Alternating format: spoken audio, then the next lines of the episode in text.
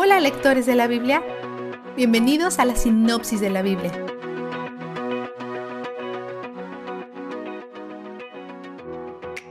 Hoy Moisés continúa su discurso de despedida, abarcando una amplia variedad de leyes. Hoy estudiaremos algunas de las más desconcertantes, la mayoría de las cuales se refieren a las relaciones entre hombres y mujeres.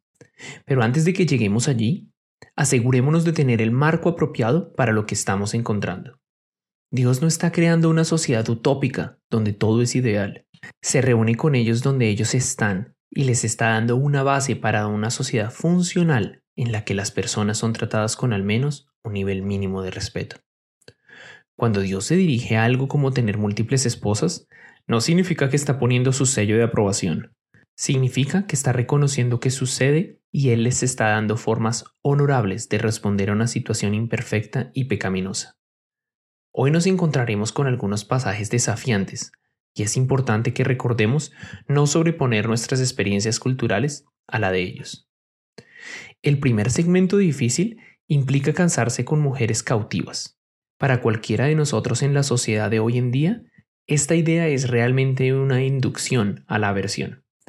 Una de las cosas que debemos recordar acerca de esta sociedad es que el matrimonio rara vez se ajusta a nuestra visión moderna del amor. Era muy poco común que las personas, en especial las mujeres, se casaran por amor. Las mujeres a menudo se casaban para obtener provisiones. En este texto, los israelitas habrían conquistado una ciudad, matando a todos los hombres y tomando a las mujeres y niños vivos. Algunas de estas mujeres serían absorbidas por la sociedad. Pero si un hombre encontrara una mujer con la que quisiera casarse, ella probablemente no se opondría. La ley que Dios establece aquí honra a la mujer, dándole un periodo de 30 días para estar de luto y lamentar todo lo que ha perdido, antes de casarse con el hombre israelita. Si las cosas en el matrimonio van mal, Dios protege a la mujer al exigirle al hombre que la trate con honor, no como si fuera de su propiedad. No pases por alto el corazón de Dios en esto.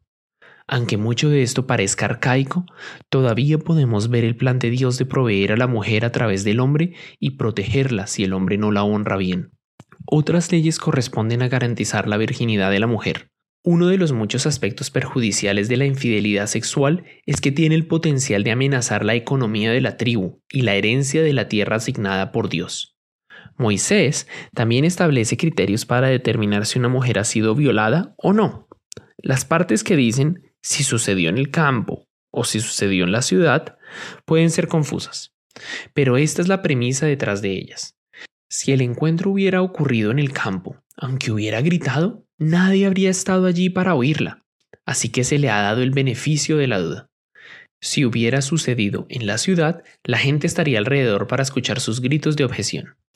El corazón de Dios busca la justicia aquí, y Él está estableciendo reglas que puedan ayudar a las personas a hacer determinaciones sobre lo que realmente sucedió en cada caso.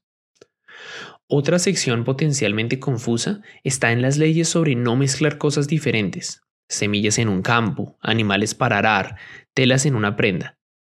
Si bien no conocemos todas las razones detrás de estas leyes, los estudiosos sugieren que es para recordarles a los israelitas la importancia de ser apartados de las naciones que nos siguen a Yahvé. Estas leyes pueden ser pequeños recordatorios diarios de que están llamados a ser separados. Vistazo de Dios.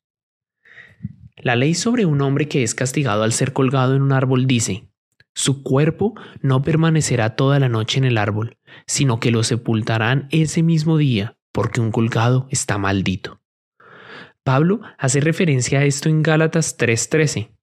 Cristo nos rescató de la maldición de la ley al hacerse maldición por nosotros, pues está escrito, maldito todo lo que es colgado de un madero. Cristo tomó la maldición por nosotros. Más tarde en la lectura de hoy, Moisés dice, El Señor tu Dios cambió la maldición en bendición para ti, porque el Señor tu Dios te amó. Esto se refiere a los esfuerzos del rey Balak para conseguir que Balán maldijera a los israelitas en números 22-24. Dios revierte nuestro futuro, toma lo que merecemos, lo que hemos ganado completamente, la maldición, y lo absorbe él mismo a través de su muerte en la cruz para que podamos recibir la bendición al igual que los israelitas. El Dios que convierte nuestra maldición en una bendición es un Dios digno de adoración para siempre. Él es donde el júbilo está. La sinopsis de la Biblia es presentada a ustedes gracias a D-Group, estudios bíblicos y de discipulado que se reúnen en iglesias y hogares alrededor del mundo cada semana.